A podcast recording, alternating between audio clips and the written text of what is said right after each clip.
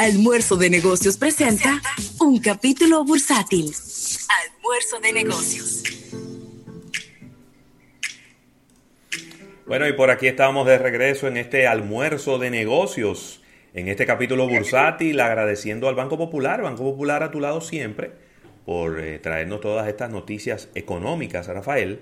Y mira, una noticia económica muy positiva en lo que respecta a la República Dominicana, y es que el Ministerio de Trabajo estuvo anunciando que ya se han reinsertado más del 50% de los trabajadores que habían estado suspendidos en fase 1. Es una de las mejores noticias, ¿eh? Pero ven acá. Y en su gran mayoría han vuelto los de fase 2 y casi la totalidad de las zonas francas del país ya están operando normalmente. Eh, esto es una excelente noticia, independientemente de que usted esté de acuerdo no de la manera como se calcula el desempleo o que no nos han dicho por dónde anda el desempleo. Creo que, creo, que, andaba por el 15 por el 15.5% el desempleo en la República Dominicana, pero el hecho de que eh, ya el 50%, es decir, 250 mil trabajadores que estaban suspendidos ya han vuelto a sus lugares de trabajo y ya están de manera fija, es decir, ya no están dentro de fase 1 ni dentro de fase 2, sino que ya están dentro de la nómina. Eso es una excelente noticia eh, porque habla de una reactivación económica, habla de una reactivación en la producción, en la parte manufacturera, en el tema de las zonas francas también. Y, eso es una excelente noticia porque yo creo que se ha podido, eh, tan complicado, ¿eh? se ha podido ir poco a poco abriendo la economía sin que esto signifique un aumento desmesurado en los porcentajes de contagio. Todo lo contrario, lo que estamos viendo, déjame ver, yo vi, yo vi unos reportes en el fin de semana de este tema de los contagios. Bueno, aquí está el de hoy. Se hicieron 6.223 muestras, de ahí salieron 685 positivos, que eso anda por un 11, un 12%, que son los mismos números que hemos visto. Eh, el, ayer fueron 9.601 muestras, hay 708 nuevos contagiados, que es mucho menos del 10%.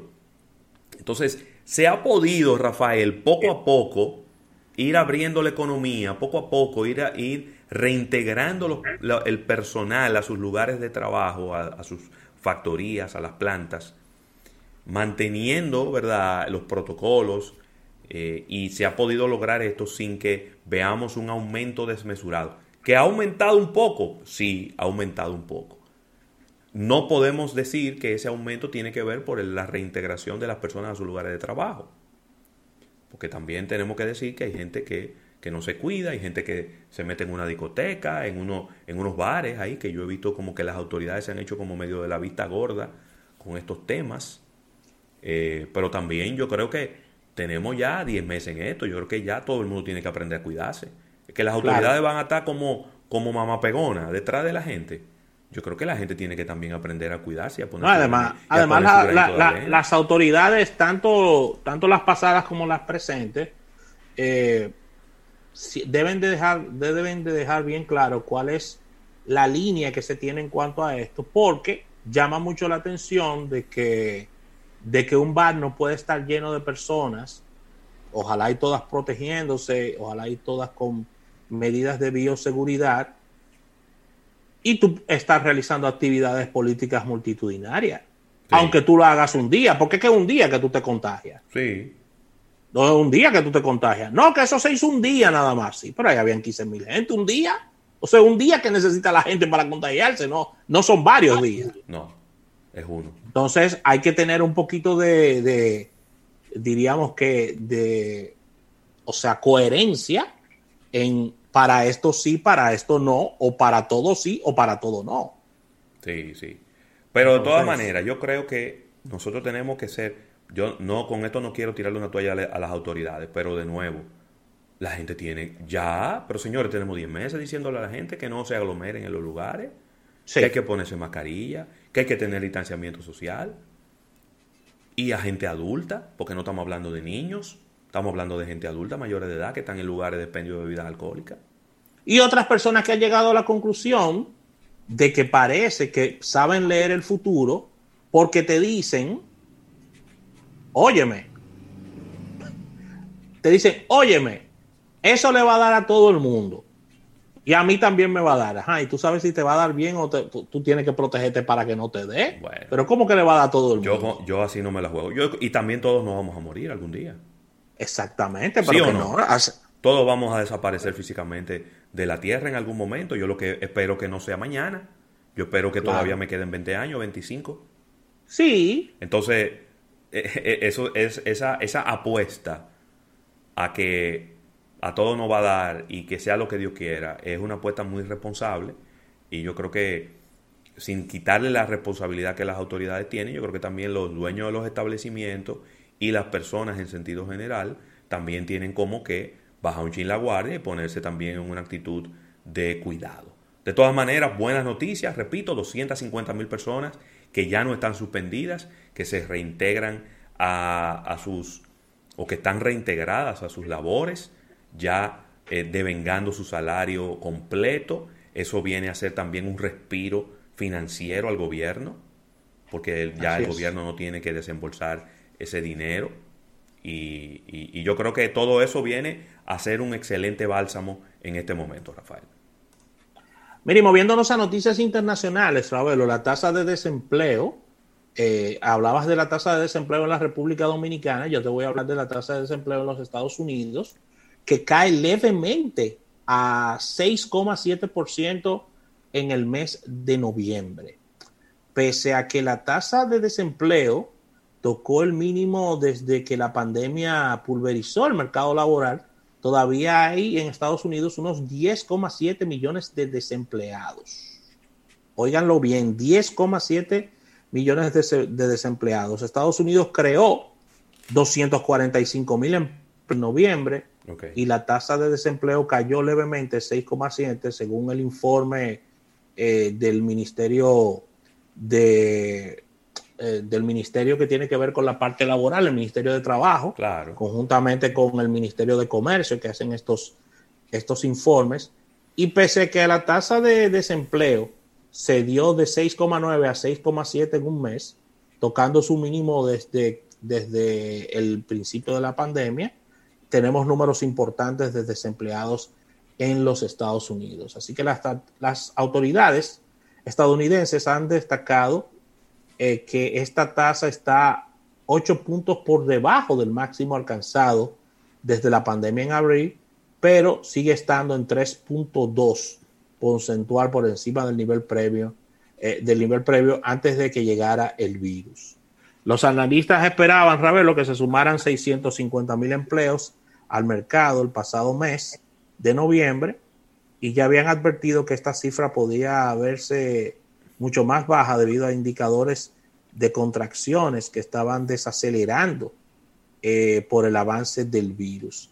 Tengo informes, Ravelo, desde Estados Unidos que la situación, sobre todo en, estados como Nueva York, es muy compleja, porque toda esta misma situación política eh, tiene al presidente Trump eh, no gobernando. y, ¿Cómo así? Sí, no está gobernando.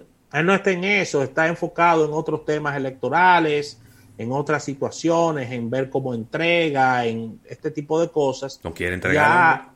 Eh, y exactamente, y ha abandonado mucho lo que son sus labores, diríamos que, que diarias, del día a día.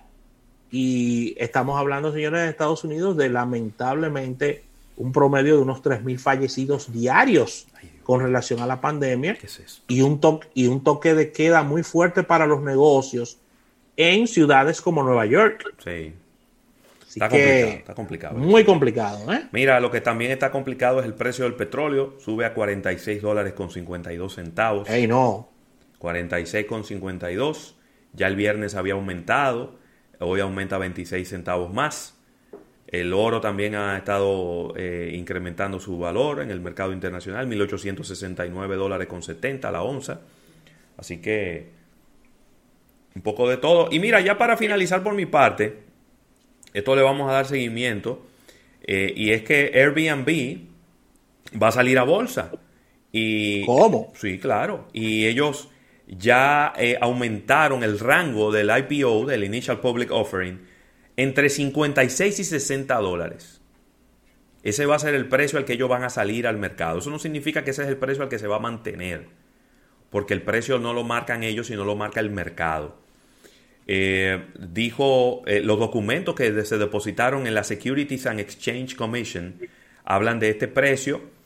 Eh, primero, cuando ellos depositaron los documentos, andaba entre los 44 y los 50, pero se han dado cuenta de que pudiera tener un, un incremento en su precio.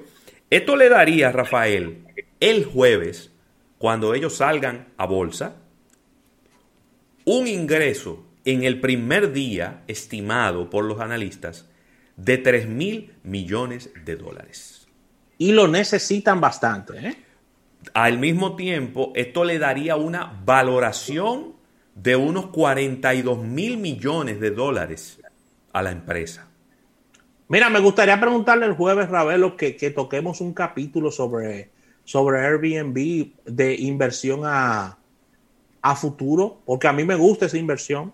Bueno, vamos a preguntarle a Eriden. A Eriden a ver qué, qué opina sobre esto, porque claro. si bien es cierto que Airbnb está ahora mismo en la lona. Totalmente. En el 2021 puede recibir un rebote importante a favor, reactivándose la, la actividad eh, turística en claro. el mundo, Ravelo. Eh, Esa es mi visión. Yo sí. siempre de. No, hay que, siempre hay que, positivo. No, ¿no? Hay, que te, hay, que tener una visión positiva, porque si no. Una visión positiva. Tuviéramos, porque, tuviéramos, tuviéramos un contén dando gritos. ¿En dónde? En un contén dando gritos. Con una botella de, de, del, del peor de los rones.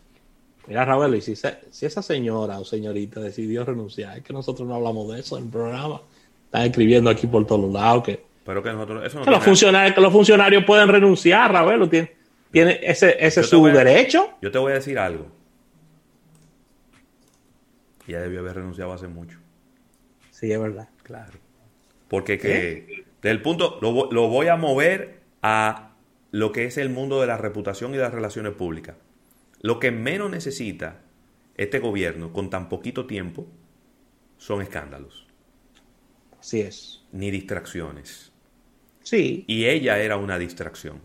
Una distracción y la mejor forma de tú, poniéndome, óyeme, siempre pensando en la inocencia. La mejor forma de tú probar tu inocencia es desde fuera, no desde un cargo público. Óyeme, ella era una distracción, viejo. Y cada sí. vez que hablaban de la, de la, de la cosa, de, de, de, la gente que estaban allá, del pulpo y, de, y del pulpo a la gallega y la cosa, siempre por, la mencionaban a ella. ¿Y por qué que la periodista no quería que grabaran también la entrevista con un celular? Pues, no, yo no sé. No, te, no, mira, esa señora, esa señora, esa señora me bloqueó. Esa señora me bloqueó. no me digas. Esa señora me bloqueó, no la mencione. ¿Eh? Como ella me bloqueó a mí, yo no la menciono a ella. Ella ah, no me menciona bien. a mí, yo tampoco la menciono a ella. Está bien. Ella me déjame, mencionar, déjame mencionarla yo. Ahí. Menciónala tú, yo no la menciono. Está bien. Pero, si algún día ella toma la decisión de hacer una entrevista conmigo, que yo le voy a decir que sí, yo voy a llegar con mi celular y yo la voy a grabar completa la entrevista. Ay, ay, ay, ay, Yo llevo con un camarógrafo y luces también. Sí, yo llevo con bufeo. bueno, agradecer al Banco Popular, Banco Popular a tu lado siempre por este capítulo bursátil. Vamos a un break comercial y cuando regresemos venimos, sí, ya, con Erika Valenzuela en creatividad y medios. Guay. En un momento regresamos con más de almuerzo de negocios.